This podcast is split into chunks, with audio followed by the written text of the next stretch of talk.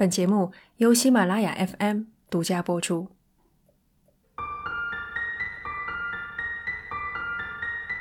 有水的地方就有生命，包括变异的生命。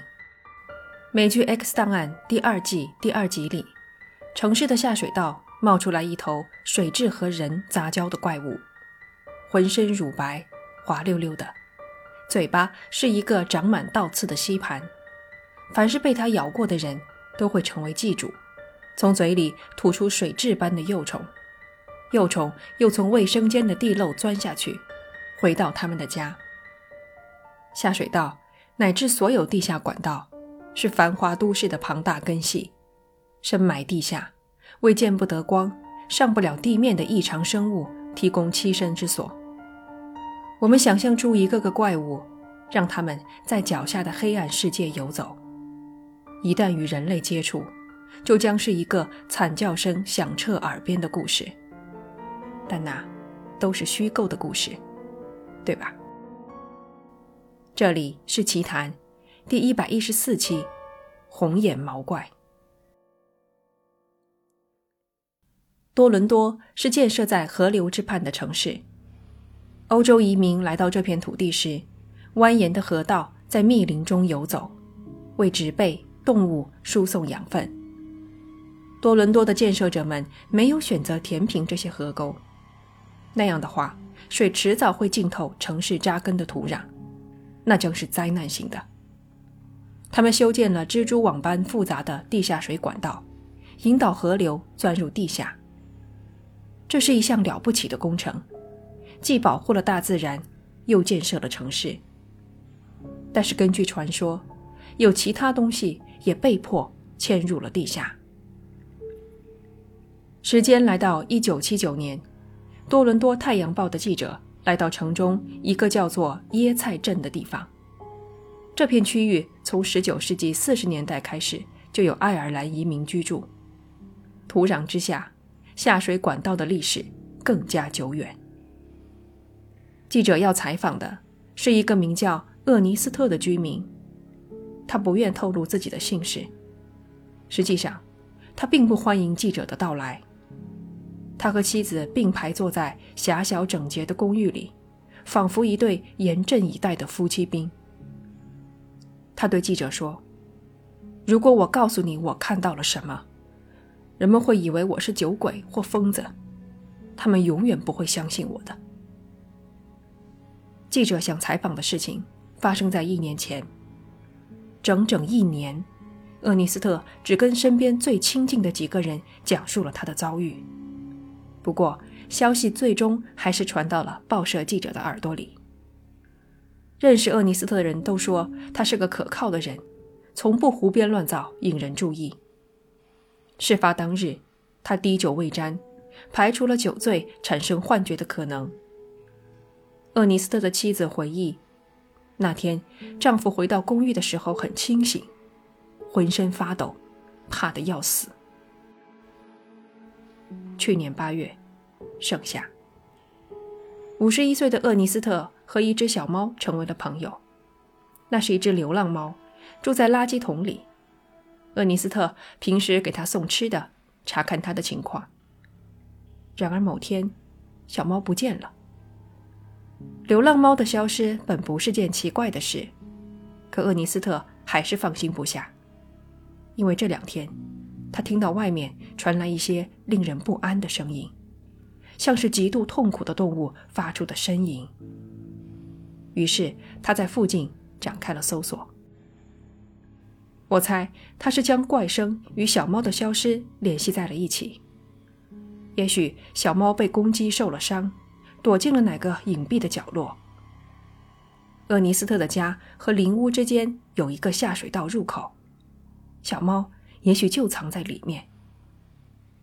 这个入口不是我们常见的那种圆形朝上啊压着沉重的金属井盖的下水道口，而更像是隧道的入口，垂直于地面，大小仅能容纳一人匍匐进入。即使外面艳阳高照，入口几寸之内，也是喜欢黑暗的生物栖息的地方。三块厚重的石板搭成一个门框，像分开两个世界的牢不可破的结界。爬进这样一个洞，绝对会当场诱发人的幽闭恐惧症。厄尼斯特用手电往里照了照，这隧道比想象的要深。这真的是下水道吗？为何洞壁上没有人工的痕迹？好在没发现什么危险，连只老鼠都没有。他趴在地上，爬了进去。地上都是乱石碎砖，水流将垃圾都冲了进来，这使得爬行异常艰难。厄尼斯特还必须时不时的将冒出喉咙的恐惧咽回去。匍匐可不是人类逃跑的最佳姿势。真有什么东西冒出来的话，首先咬掉的就是他的头。手电在隧道里四处扫射。每一次，他以为看到了某个可怕的东西，刚要尖叫，却发现不过是又一个寻常的东西，只是显得鬼鬼祟祟的。尽管明亮的洞口就在脚底，可黑暗和寂静早已重重地压在他背上。他仿佛置身某个怪物曲折的小肠。电筒的光柱一触碰到前方的黑暗，就被吸收了。厄尼斯特估摸着往里爬了三米左右，隧道向左拐弯，光柱向左射去，照在某个物体上，反射了回来。一团漆黑中，蹲坐着一只青灰色的生物，身体瘦长。他扭头，大颗大颗的牙齿迎着光线森然竖立，一双眼睛红得像吸饱了血的肉瘤。那绝非人类的眼睛，它是一个怪物。厄尼斯特看见了怪物的眼睛，意味着怪物也在直视他。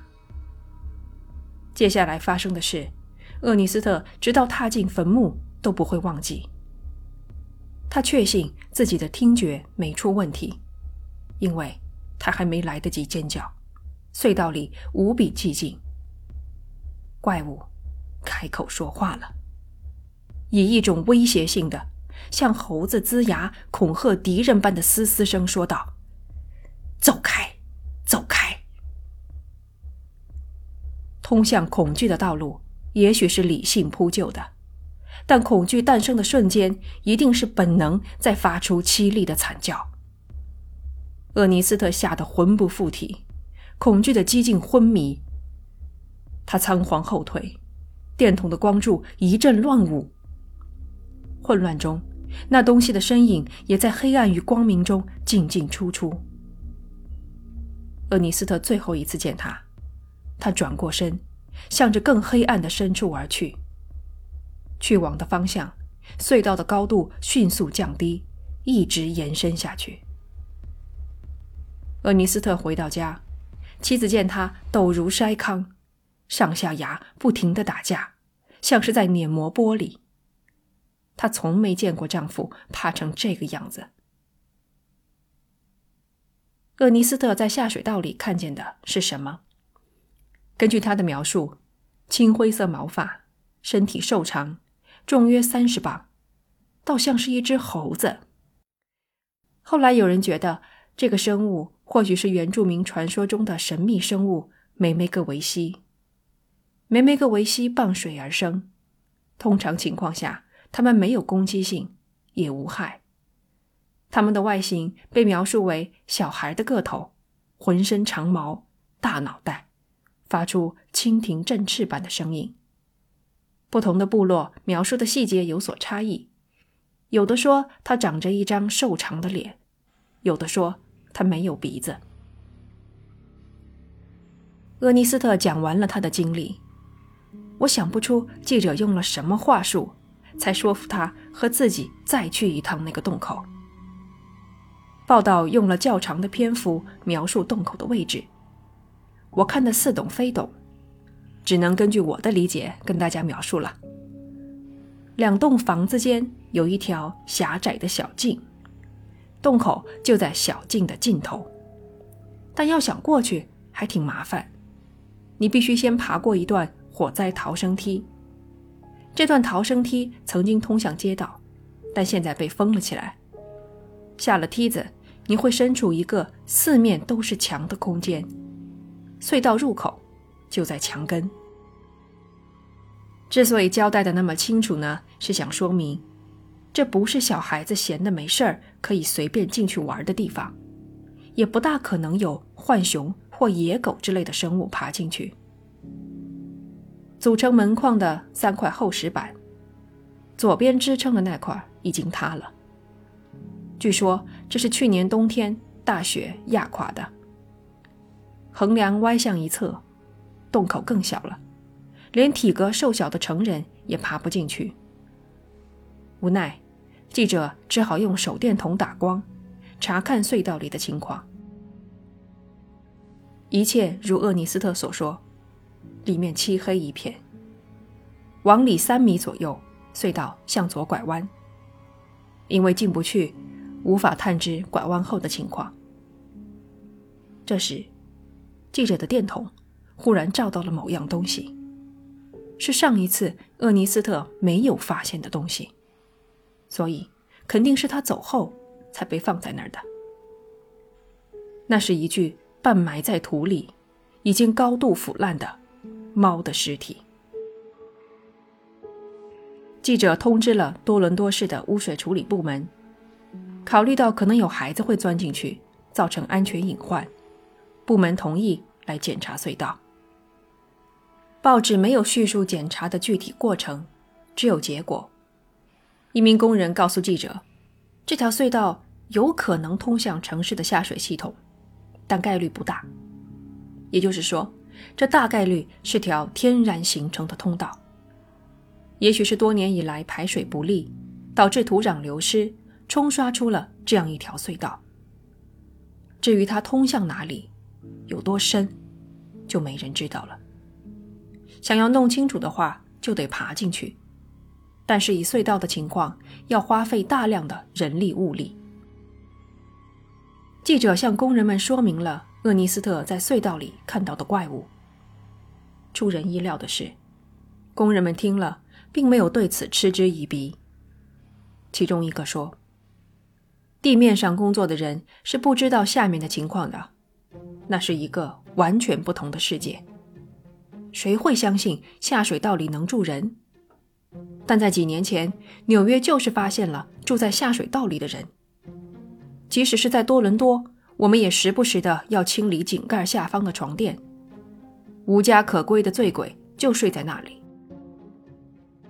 另一个工人则表示，下水道里发现过浣熊和水獭，但他从未听说过厄尼斯特形容的那种动物。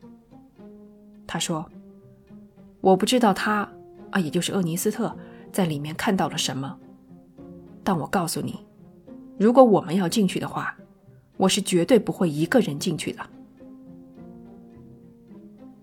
研究神话的学者约瑟夫·坎贝尔认为，现代人缺乏灵性体验，我们不再与广阔的世界产生深度共振，只能接受浅表的刺激。快节奏、高压力的生活堵上了我们的感官，但我们仍然需要灵性的体验，所以现代生活也诞生了特有的仪式。站在他的观点上，我认为，都市传说的传播也是一种仪式。人们在倾听、讲述的过程中，就和祖先们围着篝火讲述吃人的野兽一样，感受到一种身心的震颤。厄尼斯特声称看见的隧道怪物，无疑具有成为都市传说的资格。尽管他只被一个人看见过。它依然成为了多伦多的代表怪物，今天的美梅格维西。本质上，人们和两三百年前的原住民没有太大的区别，始终都相信这是一个正常与怪异共存的世界。感谢你收听这期节目，不管你是惊奇、意外，还是准备给你的祖先烧炷香，告诉他们曼一又回来更新了。我都很高兴能够回来给你们讲故事。这里是奇谈，我们下期再见。